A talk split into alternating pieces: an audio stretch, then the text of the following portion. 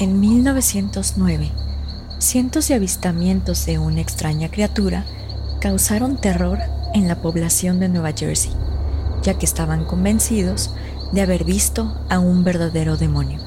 Curiosamente, este demonio aún puede ser visto en nuestros días e inclusive se considera como el críptido más antiguo de los Estados Unidos de América. Mis estimados, muy buenas noches.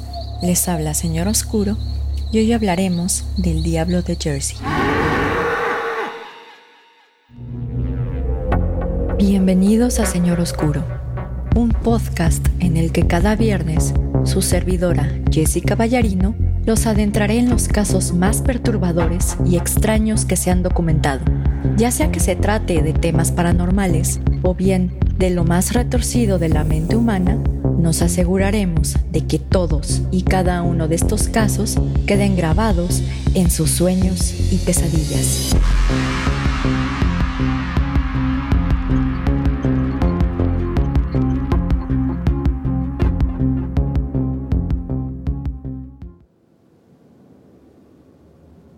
Mis estimados amigos ferales y críptidos domesticados, muy buenas noches.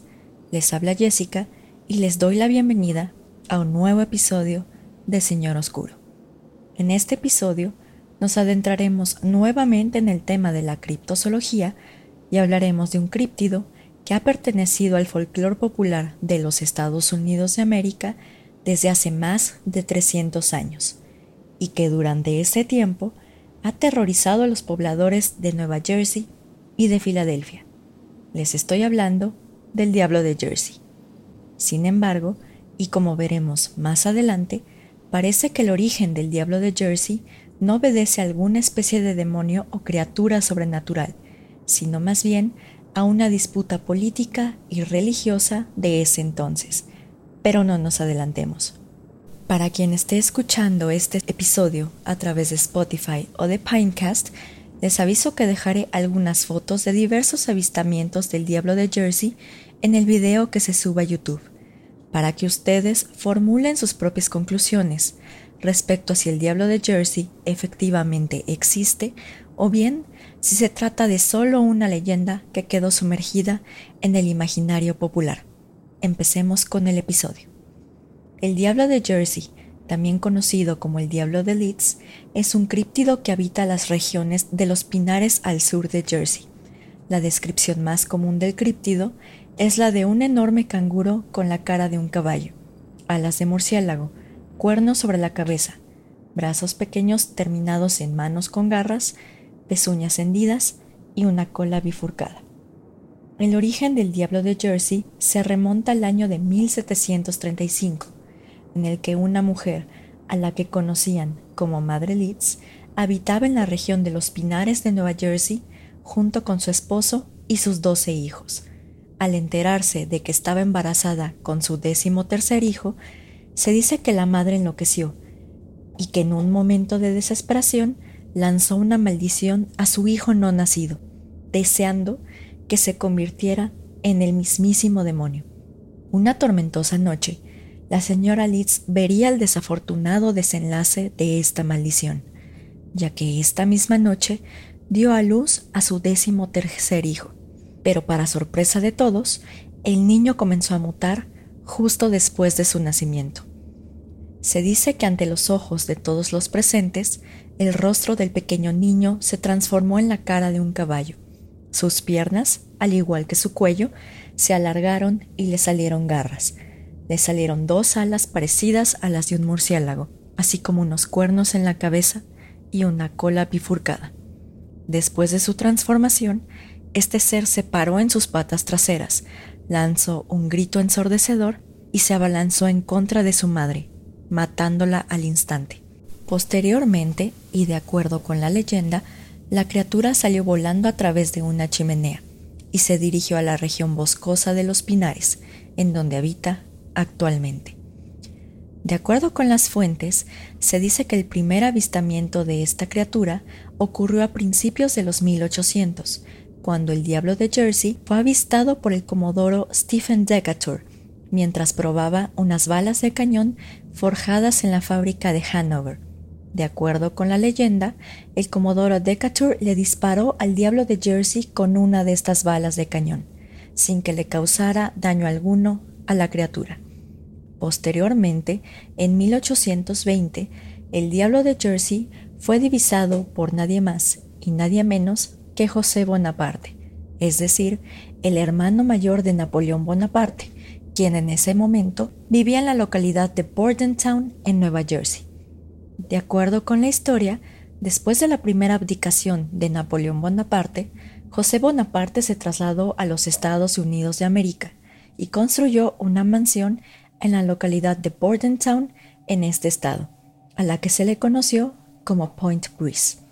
Una mañana, José Bonaparte se encontraba cazando en los bosques de esta región, cuando notó una serie de huellas plasmadas en la nieve.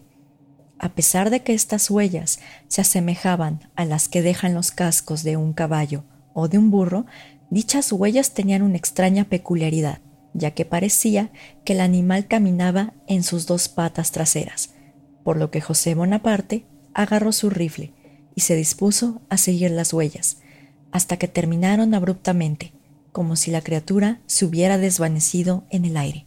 En ese momento, José Bonaparte escuchó un extraño y horrible chillido a sus espaldas, por lo que se dio la vuelta y se encontró cara a cara con un animal que nunca había visto antes.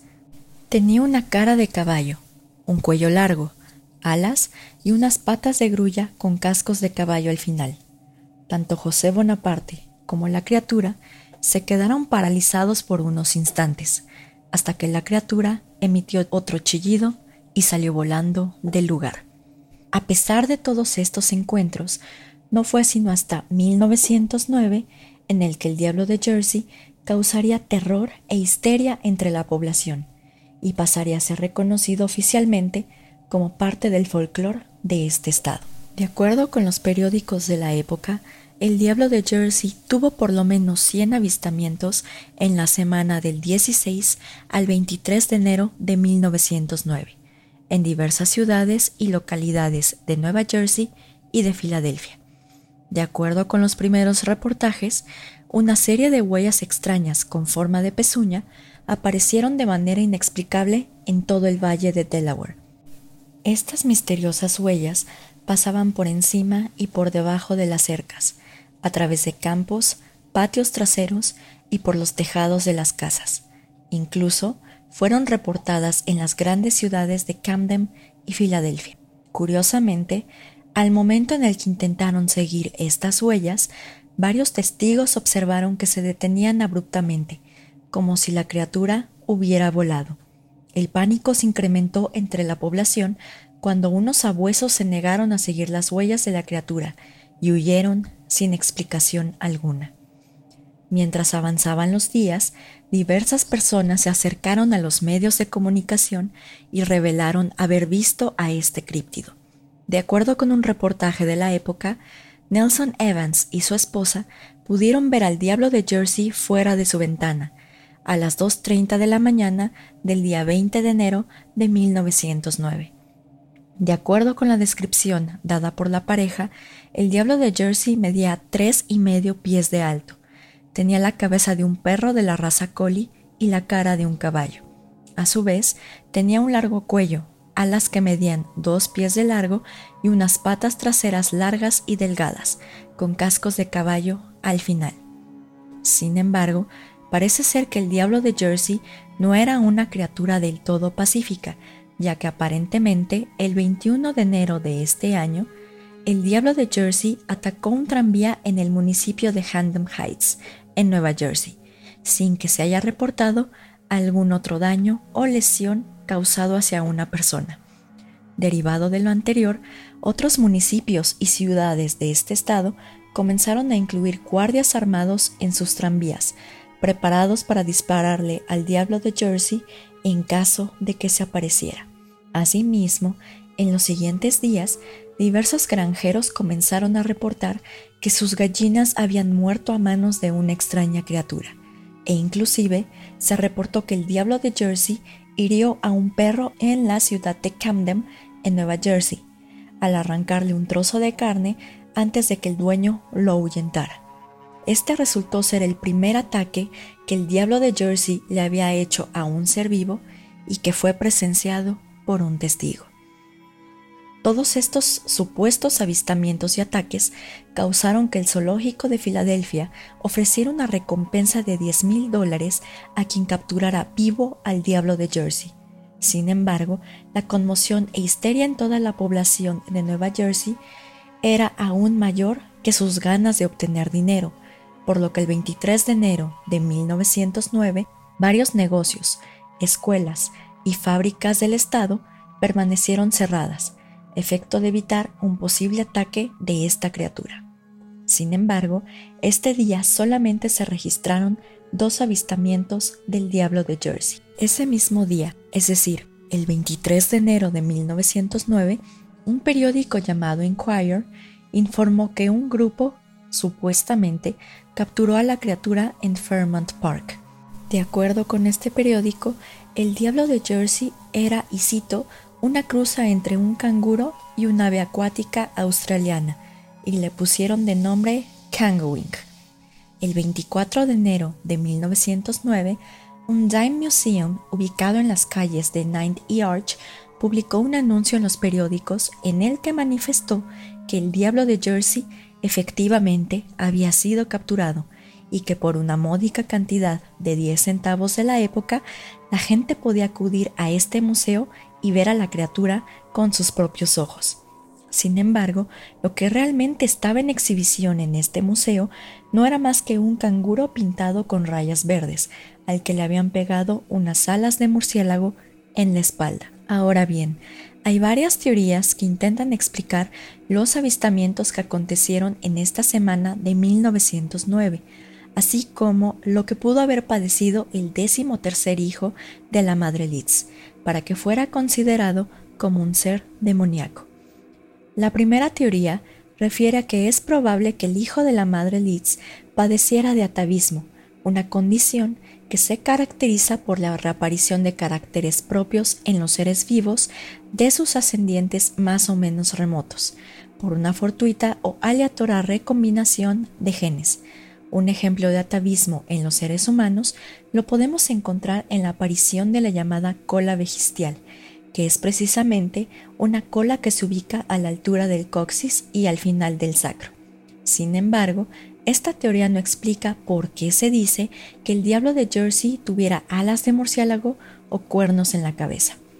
Por otro lado, la segunda teoría refiere a que el diablo de Jersey realmente era una grulla canadiense, y esta teoría la sostiene precisamente Jeff Brunner de la Sociedad Protectora de Animales de Nueva Jersey, ya que precisamente este animal, es decir, la grulla canadiense, era parecida al menos en tamaño al diablo de Jersey.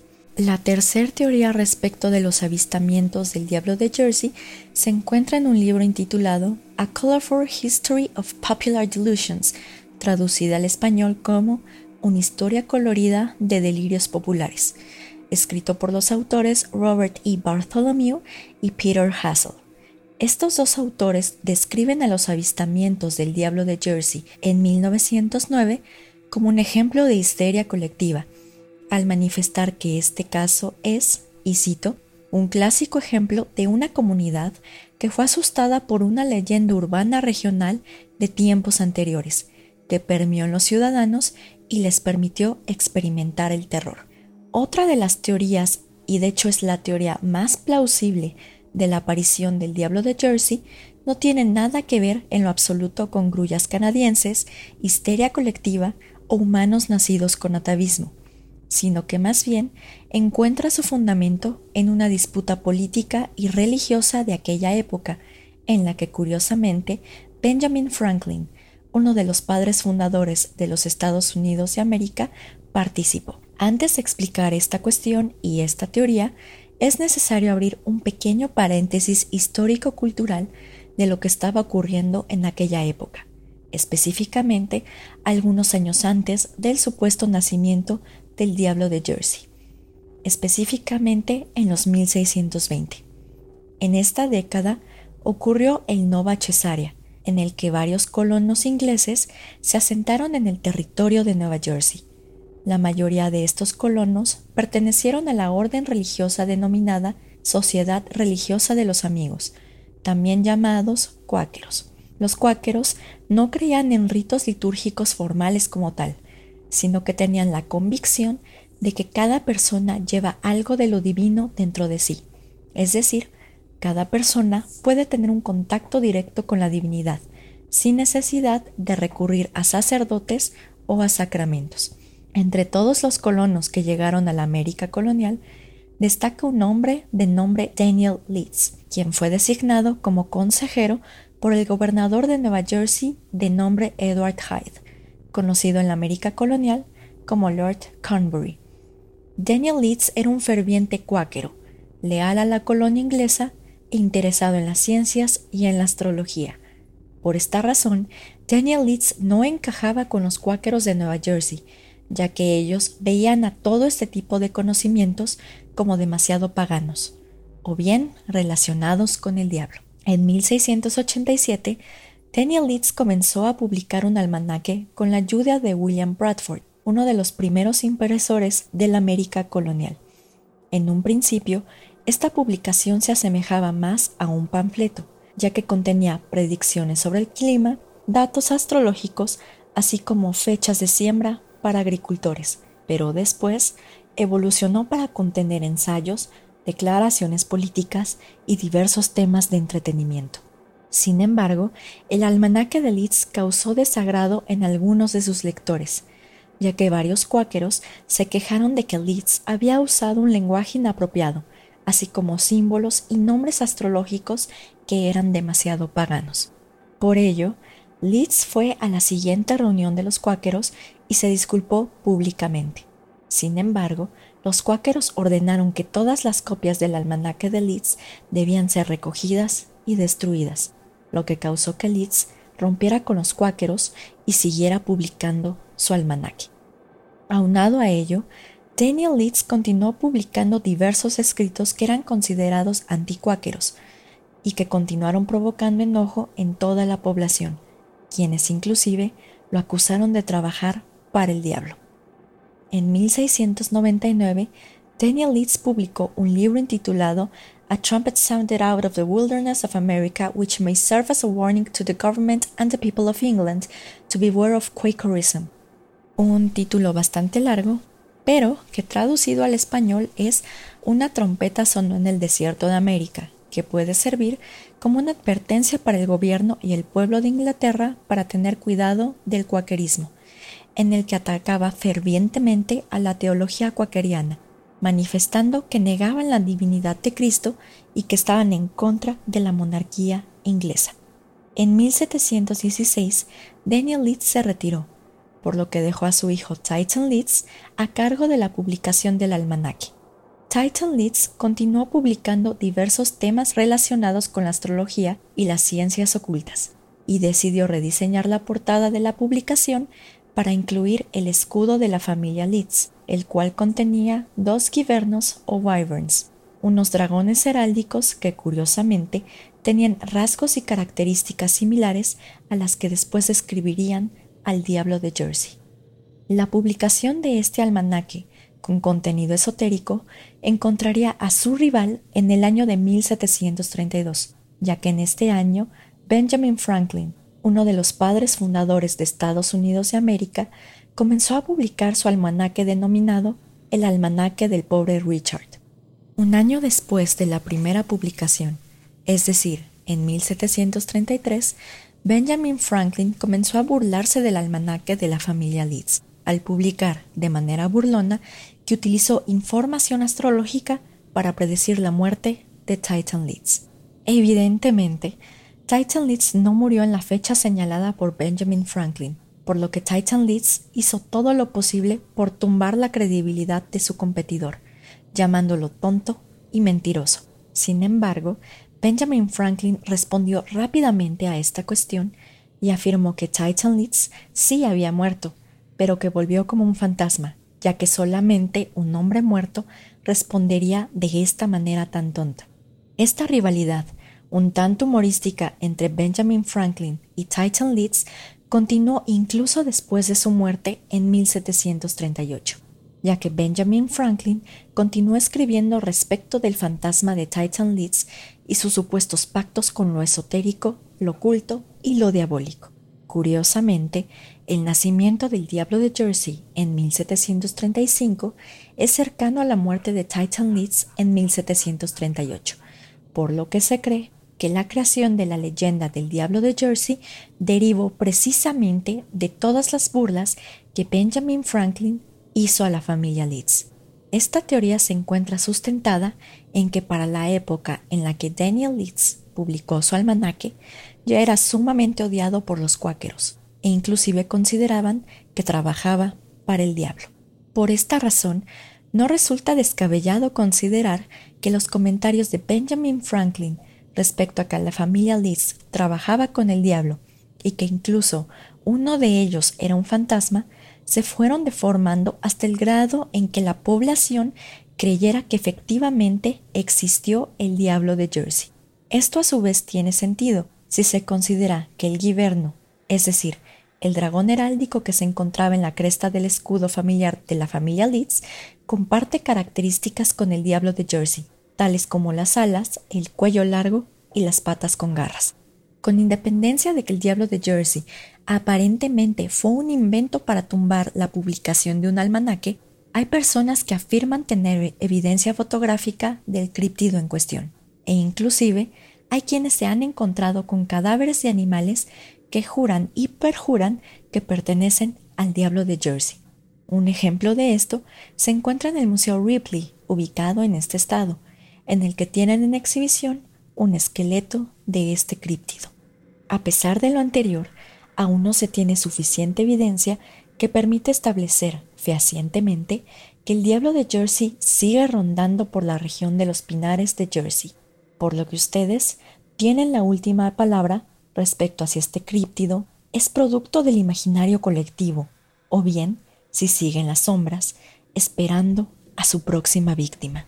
Finalmente, hay que mencionar dos datos curiosos del Diablo de Jersey. Para quienes sean fanáticos del hockey sobre hielo, sabrán que precisamente existe un equipo que se llama los New Jersey Devils o los Diablos de Nueva Jersey.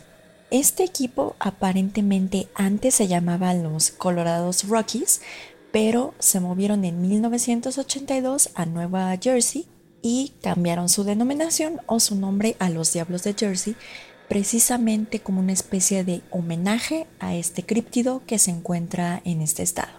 Asimismo, otro dato curioso que encontré es que aparentemente en 1938 el gobierno del estado de Nueva Jersey certificó que el Diablo de Jersey era el único críptido en su estado. Sin embargo, como tal, este dato solo lo encontré en algunas páginas de internet, pero no encontré algún documento oficial que efectivamente acreditara esta cuestión, así que se quedará como dato curioso. Pero, en fin, mis estimados, este como tal sería el final del episodio de hoy. La verdad es que a nosotros nos interesaría mucho saber si ustedes consideran si el diablo de Jersey efectivamente existe o bien después de escuchar toda esta explicación de que aparentemente Benjamin Franklin fue la mente maestra detrás de este críptido, vamos a decirlo así. O sea, si después de este dato consideran que el diablo de Jersey existe o no. De todas maneras, en el video que se sube a YouTube voy a dejar algunas fotos y algunos videos que supuestamente refieren al diablo de Jersey o que contienen avistamientos del diablo de Jersey para que ustedes formulen sus propias conclusiones. Pero como tal, mis estimados, este sería el final del episodio de hoy. Y ya saben que como siempre, les agradezco mucho que nos escuchen y nos sintonicen todos los viernes o todas las semanas o bien cuando se estén en la oficina, estén lavando trastes, estén haciendo lo que sea.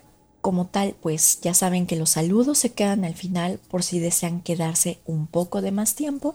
Entonces, por el momento, Solo queda despedirme, desearles una muy bonita semana como siempre y espero verlos en otro viernes en un nuevo episodio de Señor Oscuro.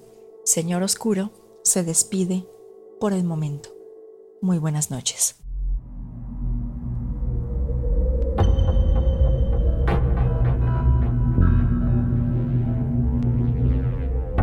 Gracias a todos por escuchar el episodio de hoy. La verdad es que me hubiera gustado tener un episodio un poco más largo para ustedes, pero desafortunadamente sí varían mucho las fuentes y de hecho es algo que encontramos comúnmente en los casos de criptozoología y en los casos de los criptidos y más que nada con una criatura tan vieja, vamos a decirlo así, o tan antigua como el diablo de Jersey, ya que pues como ustedes pudieron ver, esta criatura está activa, vamos a decirlo así, desde hace más de 300 años. Pero en fin, mis estimados, ya saben que si a ustedes les gustó mucho el episodio de hoy, nos pueden seguir en nuestras redes sociales. Nos encontramos en Facebook, en la página web www.facebook.com, diagonal mrs.oscuro. En Instagram, ya sea directamente en el nombre de usuario colectivo.sr.oscuro o bien en la página web www.instagram.com diagonal colectivo.sr.oscuro. En YouTube, en Pinecast y en Spotify nos encontramos como Señor Oscuro. Pero en fin, ya vamos directo a los saludos. Como siempre, le quiero mandar un fuerte saludo a Pepe y a Oscar de Señales Podcast, que de hecho ya se volvió un proyecto hermano de Señor Oscuro, nada más que por favor convénzalos de que podamos invocar demonios y así. Pero bueno, si ustedes no los conocen, los pueden encontrar en sus redes sociales como son Facebook, Instagram, YouTube y Spotify. También le quiero mandar un fuerte saludo a Antonio de Relatos de Horror, ya que si no lo conocen, también lo pueden buscar en sus redes sociales como son Facebook y Spotify. Y también en, nuestra página de Facebook de Señor Oscuro ya pusimos los links tanto de Señales Podcast como de Relatos de Horror para que ustedes los puedan checar. También, como siempre, le quiero enviar un fuerte saludo al equipo de Carol Sound, ya que ellos son los maestros y los especialistas en hacernos sonar coherentemente y en todos los efectos de sonido detrás de los episodios. Entonces, si necesitan algún tipo de consejo, asesoría de podcast o alguien que efectivamente sepa de producción y edición de podcast, y si necesitan que alguien se los edite, busquen a los chicos de Carol Sound. Los pueden encontrar como Chiral Sound S-O-U-N-D. En dado caso que los quieran buscar en Facebook y en Instagram. Pero en fin, hablando de Instagram, también le quiero mandar un fuerte saludo a un compañero de la carrera, que es Everardo Spengler, ya que pues él nos ha estado apoyando desde un principio y de hecho nos comentó algunos temas súper interesantes que después abordaremos. No tenemos Twitter como tal de Señor Oscuro, pero está mi Twitter personal. Y le quiero mandar un fuerte saludo a Sam de Bakersfield, California, ya que nos ha estado apoyando mucho recientemente respecto de pues los nuevos episodios que han salido. En Facebook quiero mandarle un fuerte saludo a Costuritas Económicas, a Salvador Pose, que nos escucha, Pose o Pose, no sé cómo se pronuncia, que nos escucha de las tierras del Maple y de los Alces. No sé si recuerdan, pero en el capítulo creo que de Annabelle pregunté que si había gente de Canadá y resultó que sí. Entonces, muchos saludos allá a la gente que esté en la tierra del Maple. También le quiero mandar un saludo a Javier Suárez, que de hecho estamos trabajando en una especie de proyecto, ya verán qué show, va a quedar bien bonis y así, y a José R. López. En YouTube le quiero mandar un fuerte saludo a don Fernando Mundo, a Ayebella, a Eric Martínez Díaz, al profe Adán de Guadalajara, a Francisco Rubalcaba, a Sandra Salazar y a Gabriel de Guatemala. Les mando un fuerte saludo porque ellos son los que nos han estado comentando en los videos de YouTube y este pues que nos han estado lanzando todas sus buenas vibras y así. De todas maneras, si me faltó algún saludo, porfa avísenme en los comentarios, porque lo que pasa es que no sé qué le pasa a mi YouTube y a mi Facebook, que luego como que se les mete el diablo y no me llegan las notificaciones. Entonces, pues este, estos son los saludos que he ido captando de los comentarios que voy respondiendo en YouTube. Pero si quieren que les manden saludos, no duden en escribirnos, ya sea por Facebook, por Instagram o por YouTube, y les mandamos saludos en los próximos episodios. Pero en fin, también le quiero mandar un fuerte saludo a todos nuestros nuevos suscriptores en Instagram, en Facebook, en Spotify y en YouTube, ya que pues después de ser recomendados por señales podcast y por relatos de horror, la verdad es que tuvimos un boom de seguidores. Muchísimas gracias a todos por creer en el proyecto del Señor Oscuro, por comentarnos, por darnos like, por seguirnos en todas nuestras redes sociales y en dado caso de que sean nuevos al canal, o bueno, nuevos a los episodios, yo siempre mando saludos o siempre me gusta mandar saludos, sobre todo a todos y cada uno de ustedes, porque nos comparten, nos recomiendan con sus amigos, nos dan like, este, nos ponen comentarios en YouTube, en Facebook, en Instagram, nos dan todas sus buenas vibras, porque la verdad es que este proyecto que se llama Señor Oscuro no sería nada sin todos ustedes. Y la verdad es que pues nosotros estamos aquí, como siempre, para darles un pequeño respiro de la cuarentena, un pequeño respiro de esta horrible pandemia y que al menos ustedes se puedan distraer un poco de todas las noticias que está viendo y bueno, también si podemos amenizar sus momentos en la aldea Godino cuando lavan trastes o hacen el quehacer de su casa, pues qué mejor porque yo también hago eso cuando estoy escuchando podcast y así. Pero en fin, ya saben que como siempre les deseo una muy bonita semana y ya saben que mi eterno agradecimiento, o sea, mío en lo personal y de todo el equipo del Señor Oscuro, va para ustedes, que pues la verdad, como ya lo dije mucho, sin ustedes esto no sería posible. Pero como tal, mis estimados, pues este, nos vemos la próxima semana, en otro viernes, espero. Eh, ya saben que como siempre les deseo que tengan una muy bonita semana, acaten las medidas sanitarias, por favor, para que pues esta, esta pandemia y este tema del COVID vaya disminuyendo cada vez más. Evidentemente en México pues tenemos una curva que ya va hacia arriba y la verdad es que pues ya tenemos más de 60 mil muertos creo que ya. La verdad es que es una cifra sumamente lamentable. Pero si nos queda a nosotros tratar de disminuir los contagios, pues hay que hacerlo. Por ello, les recomiendo mucho que se laven sus manitas con agua y con jabón, se usen mascarilla, sana distancia y ya saben todo lo demás.